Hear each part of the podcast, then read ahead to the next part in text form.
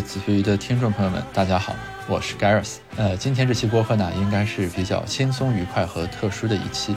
为什么呢？今天我们没有对谈嘉宾，是由我自己来给大家讲述。因为在之前每一次录的这个播客呃发布之后呢，都会有听众在后台给我们来留言，说希望我介绍一下啊，所谓的做科研的生活到底是怎样的，经济学的研究者每天到底都在干嘛，等等等等。所以说呢，我今天精心整理了目前在我脑子里所能想到的跟经济学研究相关的各种有趣的素材。段子、神奇的梗，以及我们内行说的一些黑话，把它说出来分享给大家。希望大家听了之后呢，能够对我们这个行当有一个直观的感受和认识，同时呢，也能感受到我们各自的挣扎，以及在这个挣扎的过程中，大家是如何苦中作乐的，对吧？某种意义上，大家都是打工人，都是社畜，都处在自己的九九六当中。但是另一面呢，就是每一个人都可以把这个过程变成一个很轻松、欢乐和愉快的过程。希望大家听完之后，既有知识上的收获，了解一下科研工作者的日常，同时也能在心情上有一个良好的放松。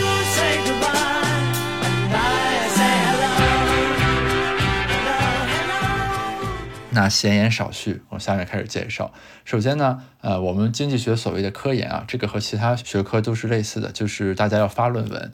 但是在发论文的过程中呢，就有一个问题了。如果一篇论文是由好多个作者写的，那么排序是怎么定的呢？呃，经济学和其他学科在这一方面呢有一些差别。我们在英文的发表当中呢，作者按照自己的姓氏的拼音来排序。啊，也就意味着，比如说，如果一个姓安的人和一个姓曹的人放在一起的话，那就是姓安的人排在前面，姓曹的人排在后面。那如果这个时候再有一个姓张的人，他就排在最后。所以说呢，在英文的经济学论文里面，通常情况下啊，都是按照作者的姓氏的拼音来排序。这就解决了一个什么问题呢？就是说，大家不需要为谁是第一作者而撕逼或者抢的头破血流啊。那这个就是老天爷赏饭吃，你生下来姓什么就姓什么。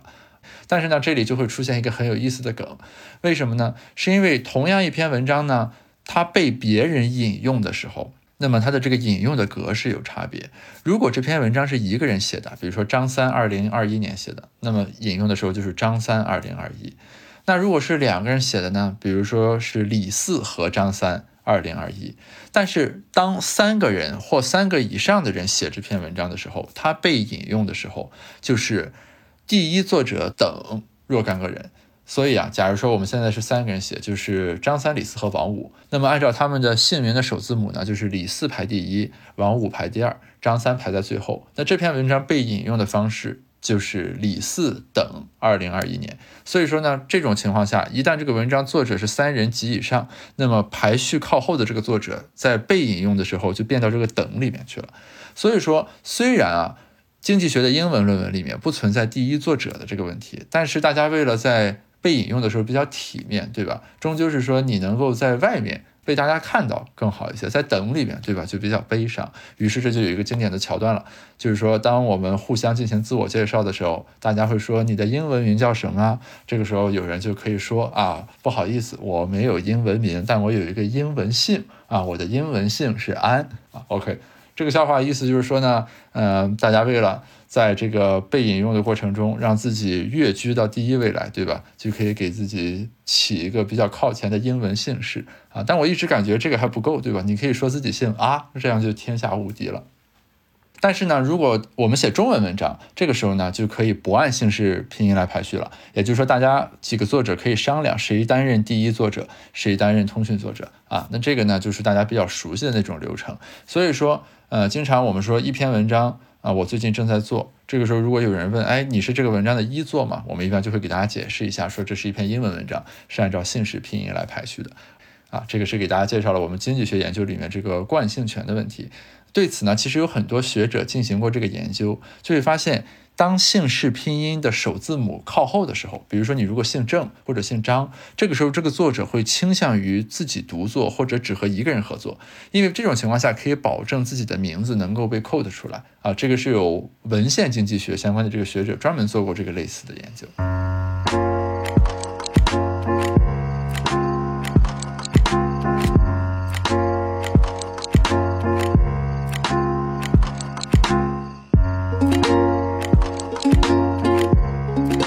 那下面说说我们研究的内容啊，就是我自己呢做的是实证研究。实证研究是什么意思呢？就是说你要整理数据，运用计量经济学的方法进行回归分析。那么大家如果学过统计学，呃，概率统计，你们会知道，就是回归分析的时候，那个结果我们叫做显著性啊，就是说一般来说啊，是显著的结果会比较好的。那么显著呢，有一种显著性水平，会分成百分之九十九、百分之九十五、百分之九十这三种显著性水平。在那个图表里面，我们为了标识这个显著性水平呢，会用那个 star 啊，就那个星星来标识，它们分别对应的是三颗星、两颗星和一颗星。啊，所以如果你身边有一个做经济学科研的朋友垂头丧气的啊，如果他是做实证的，你为了杀人诛心，你就可以去问他，是不是你的回归又不显著了？那么在这里面呢，有一个著名的黑梗啊，叫做六星显著，什么意思呢？就是说我们那个回归的表格啊，一般输出来之后。下面会有一个角注，叫做在本表格中，三星表示百分之九十九显著，两星表示百分之九十五显著，一星表示百分之九十显著。那六星显著是什么意思呢？是说你做好了一个表格之后，一搜索发现这个星星只有六处匹配，就是在角注里的这六处匹配。反过来说是什么意思呢？就是表格里面一颗星星都没有，也就是你所有的回归结果都不显著啊。所以就是哀莫大于六星显著。对经济学的实证。工作者而言就是这样的。还有呢，就是说我们做研究的时候呢，经常会出现一个情况，就是你想用的这个数据呢没有现成的，你就要去收。比如说有一些做经济史的研究，你就要通过限制一个县一个县的去收。那么整个收数据的过程呢，可能需要半年、一年甚至好几年。但是呢，呃，收好了数据之后呢，你去做这个结果，有可能一行指令跑完之后，你就发现它不显著。也就是说，这就是我们所说的什么辛辛苦苦两三年，一夜回到解放前啊。那在经济学研究的场景下，大概指的就是这种情况。所以说，在经济学里面，凡是要自己收数据的这种项目呢，做起来都是特别的辛苦，而且在真正去开始做分析的时候，心里都要默默祈祷一下，就是要避免刚才说的那种情况，否则容易对人的精神造成强烈的。剧烈的持续性的打击，我自己为了避免这种打击，所以我其实很少做经济史方面的这个研究啊，因为就是凡是要自己收的数据都是很浩大的工程，有的时候甚至还要牵扯到要把一些文言文的那种古代的书籍的影印版给电子化，还是非常辛苦的。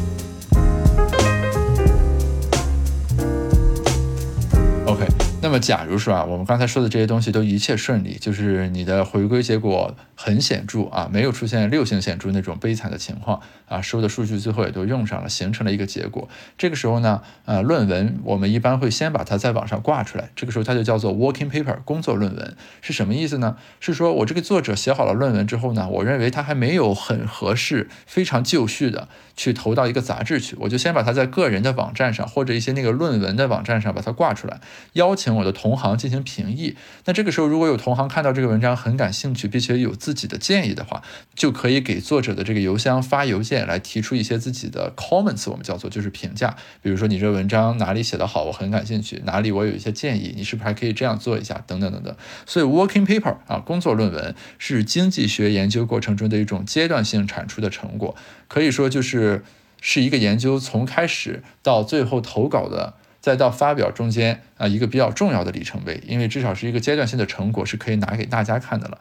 这里有一个很有意思的事情了，就是我们复旦大学经济学院的陈硕教授啊，他自己开了一个咖啡厅，就叫做 Working Paper 咖啡厅，也就是工作论文咖啡厅。然后这个咖啡厅里面呢，所有的周边产品都是和经济学研究相关的，以及这家咖啡厅的这个。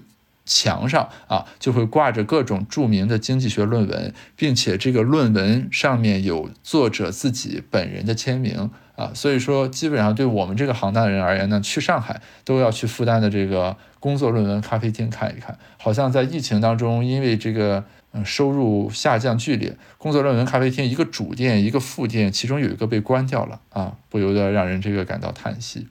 好，假如说我们这个工作论文挂出来之后呢，也收集了很多同行的意见，作者也得到了相应的修改。这个时候呢，我们就要进行投稿了啊。投稿呢，一般每一家杂志都会有自己的一个投稿网站，你去把文章在那上面上传上去，然后填好作者的信息，点击提交，这个文章就投出去了。OK，那这个时候呢，有一个名词就叫做 desk reject 啊，desk 就是桌子，reject 就是拒绝。desk reject 指的是什么一种情况呢？是说，一般呢，在投稿之前，作者都会对文章进行最后一遍的这个阅读，我们叫 proofread，对吧？就是你一个一个读，看看有没有错别字啊，有没有拼错的单词啊，作者信息有没有错误啊，然后。全都捋完一遍之后，长舒一口气，默默祈祷一下，然后点了提交。这个时候呢，你可能放松一下，比如说出门接个水啊，或者去趟卫生间。然后当你回来的时候呢，你就发现你的文章已经被毙了。这种情况就叫做 desk reject，就是这文章在桌子上就被毙了啊。这就是一种很悲惨的情况，对吧？就是说你的文章根本没有机会得到评审，这文章一投过去，主编一看什么垃圾文章，然后就把它给毙了，这就叫 desk reject。那么在现实生活当中呢，可能大家或多或少都遇到过这种情景，对吧？比如说和人相亲结束之后，坐在滴滴的车上就发现自己的微信被拉黑了，或者呢叫好朋友出来吃饭，微信刚发出去，自己还没来得及锁屏，就发现人家说有安排了，不跟你吃啊。我们都会把这种情况都称作 desk reject。那假如说这个文章比较幸运，没有被编辑在刚一投稿的时候就拒绝，那这个时候呢，他就会被送出去外审啊，就是送给审稿人进行评审。那么审稿人是谁呢？作者是不知道的啊，这是一种机制设计的问题。大家可以想一想，如果说作者能够知道审稿人是谁，那么审稿人在评议的时候就会有很多顾虑，对吧？比如说我审的这篇文章是一位很有声望的学者的文章，我是不是就不敢提意见？等等等等。但是大家也要想到，经济学里面最强调的是 trade off，这种匿名评审的过程会有另一种什么问题呢？是说。作者不知道审稿人是谁，所以说审稿人在某种意义上他的行为其实也不太受到约束。那么在这种情况下呢，就是有得必有失，有失必有得。呃，匿名评审使得审稿人免于被人情世故所困扰，但是同样作者没有办法对审稿人施加监督，那么审稿人有的时候给的意见呢也不一定公允。呃，一般来说呢，审稿人意见回来之后呢，编辑就可以再做一次决策。呃，一种情况就是说，基于审稿人意见，他把你毙掉了。OK，这比 desk reject 呢稍微好一点，是因为说你至少进入了实质性的审稿阶段，对吧？呃，能拿到一些审稿人的这个回复，然后你可以改文章，再投到别的杂志上去。一般来说呢，我们的这个审稿人最少呢是一个，多的时候呢也不限。有的时候编辑可能感觉这个文章难以定夺，找了五六个审稿人等等。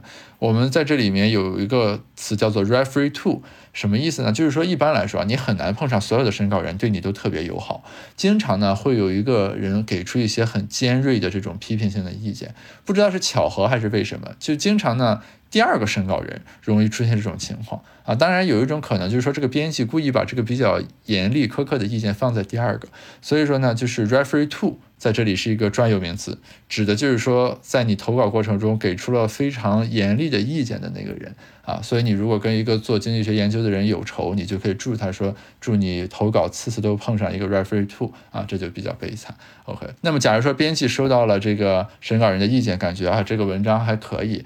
啊，只是有些问题，对吧？希望你修改。这个时候呢，就进入了一个新的阶段，我们把它叫做 R and R 啊。这里两个 R 是什么意思呢？第一叫做 revise，就是说你要基于审稿人提的意见来改这个文章。第二个 R 叫做 resubmit，就是再次提交。所以呢，一个文章进入到 R and R 阶段的时候呢，就是一个比较积极的信号了，至少因为首先编辑认为这个文章值得给审稿人去评阅，审稿人评阅完了之后返回意见呢，编辑认为。没有必要把你毙掉，你至少还可以修改。所以说，呃，当一个文章进入到 R N R 阶段的时候呢，你就可以看到一丢丢胜利的曙光。但是这个过程呢，经常是很辛苦的。我刚才跟大家提到了，对吧？审稿人的个数是不一样的。假如说你一篇文章遇到了五个审稿人，你又获得了 R N R 的的机会，你就要给每一个审稿人写一封 reply letter。OK，这是这个学术上的基本规范，就有几个审稿人，你就要写几封回复信，去回复审稿人针对你的文章所提出的意见。那么在这个过程中呢，不同的审稿人通常会有不同的意见，对吧？甚至更麻烦的情况是，不同审稿人的意见彼此之间会打架。比如 A 审稿人希望你往东。必胜老人希望你往西，那么在这种情况下呢，你还要去权衡、调和，以及给大家去解释，因为你的文章只有一种改法，对吧？你不可能同时往东改又往西改，这个时候呢，就比较考验作者本人写这种 reply letter 的艺术。在这个过程中呢，经常会出现一个现象，我自己也经历过，就是你最后写的这个回复审稿人意见的这个信，其实比你整个文章还长啊。比如说我们曾经有过一篇文章，就是这个正文一共不到两万字，结果那个回审稿人的信写了两万五千多字。所以说就是在回复审稿人的意见进行 R N R 的这个过程，其实是整个论文行进过程里面一个比较实质性的，你要对它做出改善和修改的这样一个过程。但同样啊，我刚才说了，这个是能看到胜利的曙光的。那 R N R 之后呢？那么主编呢会把你答复的这个信返还给原来审你稿的审稿人，请他们看一看。呃，你的这个答复有没有回应他们审稿意见中所提出的问题？那么这种情况下呢，审稿人会再给出一个意见，比如说啊，作者已经很好的回答了我的问题，我同意发表这篇文章。或者审稿人也可能说他们的答复我不满意，要再次修改，也有可能直接说作者看起来没法回应我的问题，建议把这篇文章毙掉，等等等等。那么编辑呢会进一步做出决策，一直呢到这个文章走向终点，终点无非就两个结果，就是说毙掉这篇文章或者接受这篇文章。那么 R N R 的这个过程呢，听起来好像是说你给每个人写一个回复就可以，但问题是说有时候审稿人提的意见你可能没有办法很好的修改或者贯彻。所以之前呢在听众群里大家可能也看到有一篇经济学的论文，应该是上个世纪投稿的，然后改 R N R 一直改到今年才最终发表出来。所以说呢，R and R 是一个可以很漫长的旅程。那么，如果这篇文章很幸运被这个杂志的主编决定接收了，这个时候呢，文章就进入一个新的阶段，叫做 forthcoming。这个是什么意思呢？是说这个杂志啊印文章，它每一期杂志有多少页，能出多少篇文章是有限制的。所以，并不是说这个文章今天接受了，明天就能发表出来。经济学的杂志发文章需要排期。啊，那在这种情况下呢，你的这个文章可能处于这样一个阶段，就是同意你发表，这个杂志已经接收了，但是呢，因为之前还录用了一些其他文章，在发表的时候呢，你的文章还排不上队，这种情况下呢，我们就会说这个文章处于 forthcoming 的阶段啊。那么直到这个排队的过程也完成了，在这个杂志的某一期某一卷第几页到第几页，你的这个文章真正的印在这期杂志里了，那我们这个时候说你才叫真的 publication。就是说这篇文章发表出来了，在很多时候呢，这个文章虽然被接收了，但还没见刊的时候呢，这是天壤之别的。在很多填表，比如说或者申请材料的时候，有的时候他就会要求说，已接受未发表的文章不算，必须要见刊才算啊，指的就是这之间的这个细微区别。当然了，这是比较好的情况，那么也会有比较惨的情况。比较惨的情况是什么呢？就是说这个文章你改了之后啊，主编也依然不满意，于是把你这个文章毙掉了，你就只好再另投其他的杂志，再把之前的这个步骤走一遍。那这个时候有人可能问说：“那我同时多试试几个杂志，哪个发出来就算哪个？”但是呢，这个在学术上是不允许的，这叫做一稿多投，这里面可能造成潜在的纠纷和麻烦。就是说，万一两家杂志同时录用了这篇文章啊，那到底发在哪儿呢？对吧？所以说，基本的学术规范是一篇文章必须要被前一个杂志毙掉了，才能投新的杂志。所以这才是为什么文章发表周期有时候很长的原因，是因为。你投了一个杂志，如果没有被录用的话，再投新的杂志，整个流程全都要重新走一遍，甚至可能又没被录用，再投一个杂志又要再来一遍。这种情况下呢，周而复始的这个过程就会非常的漫长。所以说，我们说经济学论文的发表周期长，某种意义上也还是受到这个因素的影响。那么最悲惨的一种情况叫做什么呢？就是这个文章你写出来了，头一个杂志被毙掉，头一个杂志被毙掉，后来到了一种很无奈的状态，就是你感觉呢，呃，再往下投呢，这个杂志似乎不太符合你的预期，于是索性呢，作者们就达成一致意见，说这篇文章我们就不投了，对吧？就这样吧。嗯，我们就把这个文章放在这个地方就可以了。我们往前看，这种情况下呢，有一句黑话叫做“这个文章发在了 Word 里，或者发在了 PDF 里”，指的就是这种情况啊。就是说，你这个文章做了一顿，其实最后并没有发表在一个学术期刊上，然后作者也不准备再继续推进了，这个东西就此抛荒掉啊。这算是一种比较悲惨的情况啊，把文章发在了 Word 里面。OK，呃，一般在这种情况下呢，作者们就都会比较悲伤，然后把这个事情呢深深的埋在心底，从此之后就不再提这篇文章。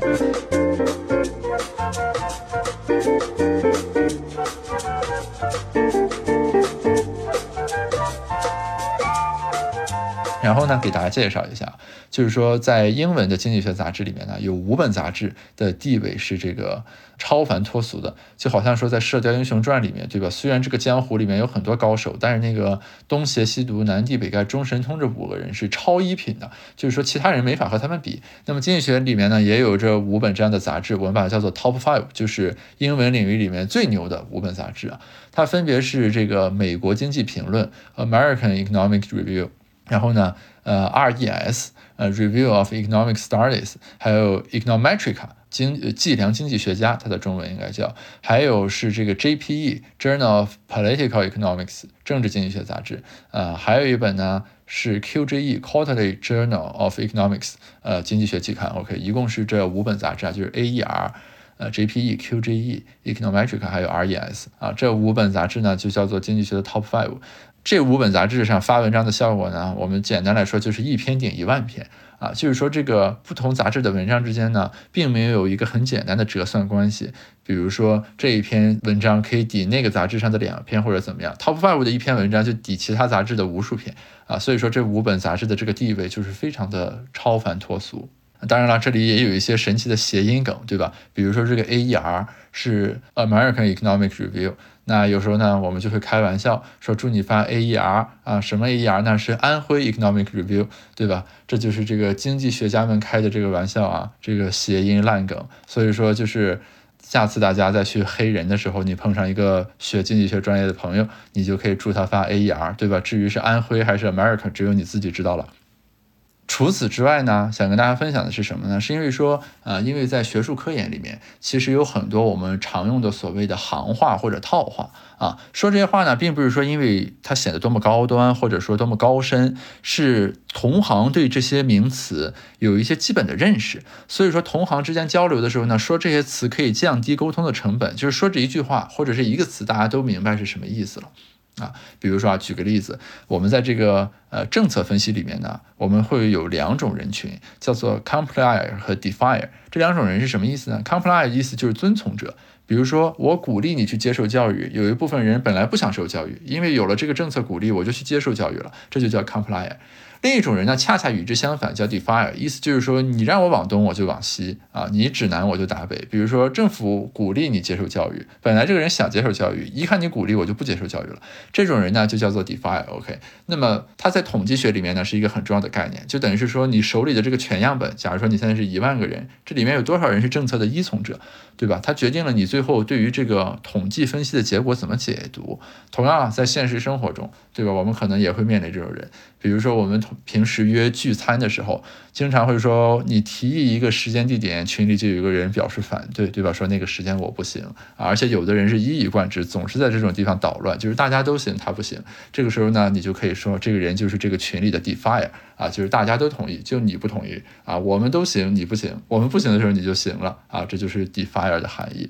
OK，再比如说呢，就是我们经济学里面在写论文的时候，你在介绍一个模型的设定的时候呢，这种时候你要有一些套话。比如说啊，举个例子，呃，一个人参加一个事情的概率是正的，而且呢，这个概率是严格为正，不等于零。这什么意思呢？就是说，呃，不存在一种情况说这个人绝对不参加，这就叫做我以一个严格为正的概率参与这个事情。其实它指的就是说这个概率 p 是这个大于零啊，小于等于一的，就是这个含义，它不会等于零。那举个例子了，比如说有朋友约你这周末吃饭。对吧？你现在其实说不太准，因为你这个周末可能有事情，但是呢，你目前为止还没有得知这个事情，所以说并不是说参加不了，只是说有点不太确定。这个如果就是我们用平常的话说，你就会说我周六安排还没有确定，如果没事儿我肯定参加，但如果有事儿呢就不好意思了。但是如果比如说两个经济学研究者在这个地方扯闲篇的时候谈到这个事情。这个时候呢，你就可以说啊，我以一个严格为证的概率参加本周末你组织的那个聚会，啊，再举一个例子啊，就是说我们在这个回归分析当中啊，就是经常有一些变量叫做控制变量。啊，这个控制变量是什么意思呢？就是说，我想研究 x 和 y 的这个关系，但是呢，我为了避免一些其他因素的干扰，所以我要加一些这种什么 a、b、c、呃、e、f、g 这种这个其他的这个变量。这不是我关注的核心，但是我得把这些这个影响给排除掉。这种东西呢，就叫做控制变量。那这种情况下呢，呃，如果你想调戏一个人，你就可以见面，比如说咱俩聊起来啊，说您是哪里人啊？他可能说啊，我是石家庄人。你说失敬失敬啊，等下次我跑这个回归做数据分析的时候，一定控制我的样本点到石家庄的距离啊，来控制住你的这个个人影响。OK 啊，这个就是说在计量模型的设计当中。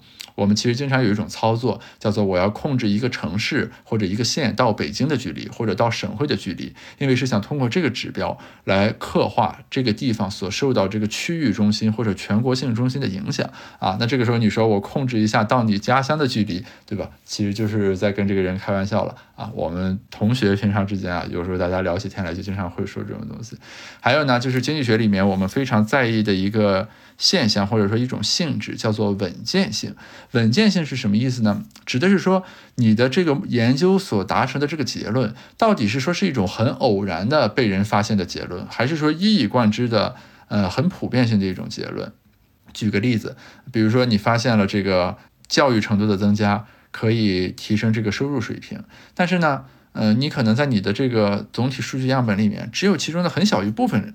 你才能发现这个关系，在剩下的那个样本里面呢，可能这个相关性就不见了，或者甚至就反过来了。这个时候我们就说你的这个发现的结果就不太稳健，对吧？就等于是说你在一个很局部的地方，你才能看到你想得到的结论，在其他地方是没有这个结论的。这就是我们所谓的这个稳健性的含义。那么学术论文里面相当一部分的篇幅啊，其实都是在进行所谓的叫做稳健性检验，就是说我想向大家证明我所看到的这个结论是很通行的，是普遍成立的，不是在一个很局部的地方的一个偶然的这个发现。那么你在日常生活中，对吧？大家开玩笑的时候啊，就会说，比如说大家喝酒的时候，就会谈到你的这个酒量稳不稳健。指的就是说你在不同的时候喝酒，对吧？你所表现出来的这个水平是参差不齐的，还是说始终是在高位运转、千杯不倒的？等等等等。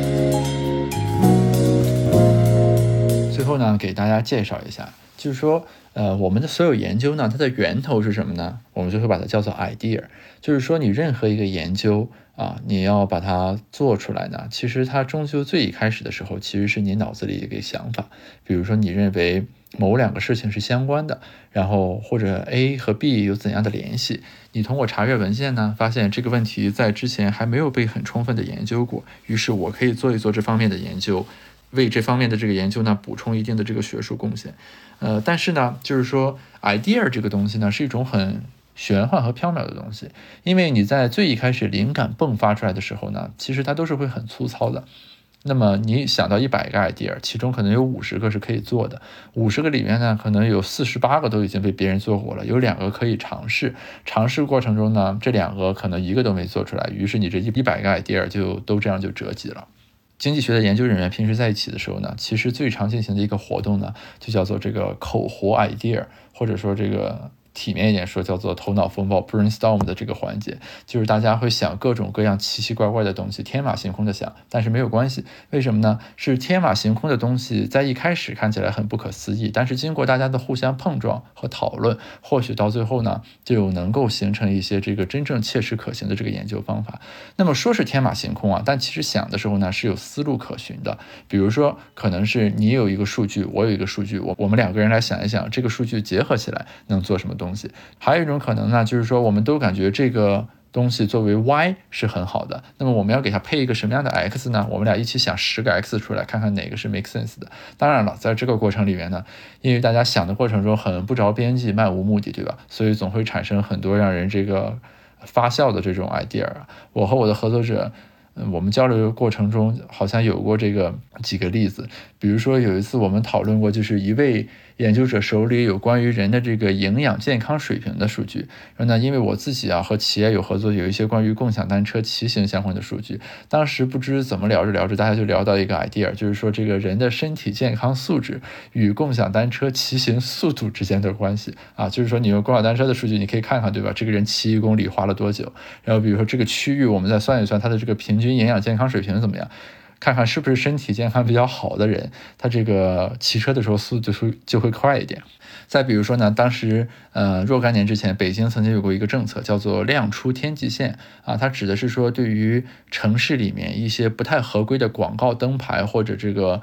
呃，路侧商家的这种标识啊，等等，要对这个进行一些纠正和整治。那么，一方面呢，改正这个市容市貌；另一方面呢，可以减弱城市的光污染啊。因为城市光污染一个很重要的来源就是说那种灯牌的那个灯光，对吧？因为它那个呃，闪烁的时间不定，以及各种色彩可能会非常花，然后使得这个光污染就会变得比较严重。然后那次呢，我的一个合作者就提出来说，我们可以看一看亮出天际线这个政策对于城市居民的这个视力的影响啊，因为中国是有那种关于人的身体健康的视力水平的这种调查数据的。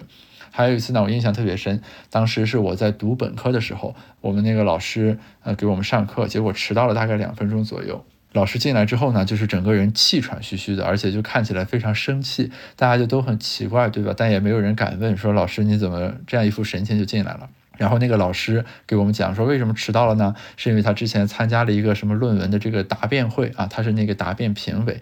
那么为什么参加论文答辩会他会这么生气呢？倒不是说那个同学的这个论文，比如说是抄袭，或者说这个呃做的很烂，而是说他认为呢那个同学的论文从研究设计的角度来说，堪称是一派胡言。他说呢，那个同学研究的是这个二十四节气。与公司股票表现的之间的关系，大概是一个什么思路呢？就是说，他认为这个二十四节气这个名字会使得人们有一种唤起意识，比如说明天这个是谷雨，那可能这个股票的名字里面带着雨或者带着谷的这个公司呢，呃，人们就会给他更多的关注，那么就会去买他这个股票。这个呢，在金融学里面啊，坦率来说，倒不是一个很荒诞的想法。很多这个研究呢，都是从一些这种很细微的角度去出发，看某一个因子能不能预测这个股市的这个回报波动性和收益率。但是呢，就老师那天之所以生气呢，就是他认为这个想法实在是过于荒诞啊，就是这个二十四节气，他认为就是说不会在人的这个认知层面有这么大的影响，更不用说有人会因为今天是立夏啊，我就去买一个。嗯，公司名字里带着这个“夏”这个字的股票，对吧？这个是很荒谬的，老师就很生气啊，感觉这学生你为了毕业，居然糊了这么一个奇奇怪怪的论文出来，来逗我们玩啊！那个老师那个生生气的神情啊，我到现在都能够记得。所以说呢，就是总体说下来啊，这个经济学研究呢是一个非常曲折和漫长的过程。大家听下来就可以发现，对吧？从想到一个 idea，呃，这个 idea 要靠谱，还没有被别人做过。同时你自己还得能做，对吧？你如果没数据就不能做。做了之后呢，要写成工作论文，要能够把它投出去。编辑没有给你 desk reject，给了你 R N R 的机会。然后你写了 reply letter 之后呢，审稿人对你表示满意。呃，编辑在审稿人的意见基础上决定录用，录用完了之后呢，文章要排期，对吧？排期之后呢，正式建刊。那如果这个过程没有被录用，就前面的这个步骤就要反复的进行，直到被录用为止，否则就会发在 Word 里面或者发在 PDF 里面。所以说，就是我今天讲这些东西，大家听起来可能很轻松，或者从里面找到了很多这个以后开玩笑的点和梗。但其实呢，呃，反复经历上述的过程，也就是一个研究者。自己研究水平提升和自己这个心理素质提升的一个过程，因为在这里面你会经历各种匪夷所思的这个事情，那不断的让你重新认识说什么是科研啊，那么经济学的一个论文发表的过程里面要注意的是什么？你怎么样才算做到最好，对吧？怎么样才算真正的达到了令人满意？等等等等。那么今天呢，把这些内容说出来，分享给大家，一方面也算是完成自己一直以来对子非鱼各位听众的一个承诺，因为一直跟大家说过要介绍一下经济学科研工作者的这个生活。另一方面呢，也是有很多人在。后台留言过程中呢，会不断提这方面的问题，比如说就想问一问，到底什么叫写论文啊？一个论文发出来，到底中间有哪些步骤等等等等。啊，身边做科研的同学总是很忙，但好像感觉他们很多时候都在发呆，那他们都是在干什么呢？诸如此类的。希望今天呢，这些内容能够从经济学啊这一个学科的角度，给大家一些反馈和解答。呃，同时呢，我还要跟大家说一点的是什么呢？就是不同的行当啊，真的是隔行如隔山。比如说，举个例子，那么如果是我们讨论理工科的这个英文的文章，那这个文章里面的第一作者是谁和通讯作者是谁就很重要，就不是说按照姓氏拼音来排序了。所以说呢，在此提醒，就是今天我所讲的这些内容呢，只适用于经济学这一个学科啊，大家不要这个。生搬硬套啊，觉得其他的学科也是这样。如果你碰上一个研究物理或者搞计算机的同学，他正为这个第一作者的事情而烦恼的时候，你不要去跟他说，对吧？你们按姓氏拼音排序就可以了，估计他就会很生气。万一他是一个姓张的人，就会更加生气。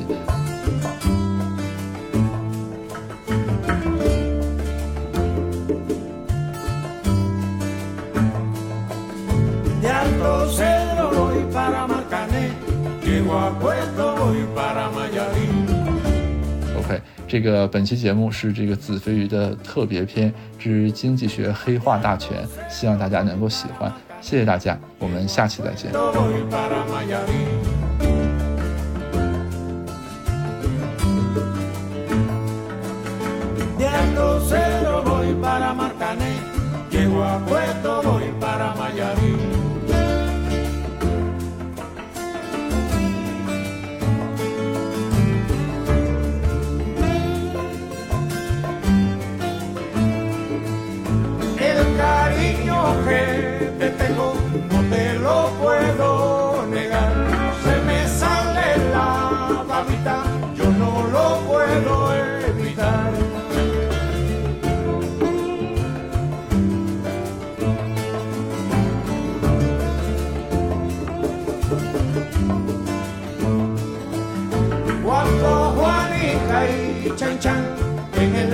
Servían arena, como sacudía el jibe, a chan chan le daba pena.